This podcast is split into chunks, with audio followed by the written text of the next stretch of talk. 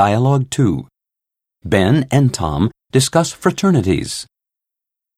What are those weird letters on that building, Tom? Are they Russian? They're Greek, Ben, and they signify that it's a fraternity house. What, you mean one of those clubs where you all live together, drink beer, and have parties all the time? Hey, someone's dancing by the window. Let me take a closer look. Don't snoop, Ben. Fraternities aren't all like that. Some are scholarly, and apparently they can be kind of snobbish. They say there's a fraternity to suit every personality. I avoid fraternity types, though.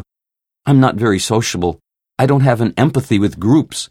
I always speak my mind and tend to fall out with people. I think you're a rebel at heart. But not me. I thrive in groups. May I remind you that I was on every sports team in high school? Just sign me up for one of those fraternities. They definitely appeal to me. You don't sign up. The members have a democratic vote, and if they like you, you're in.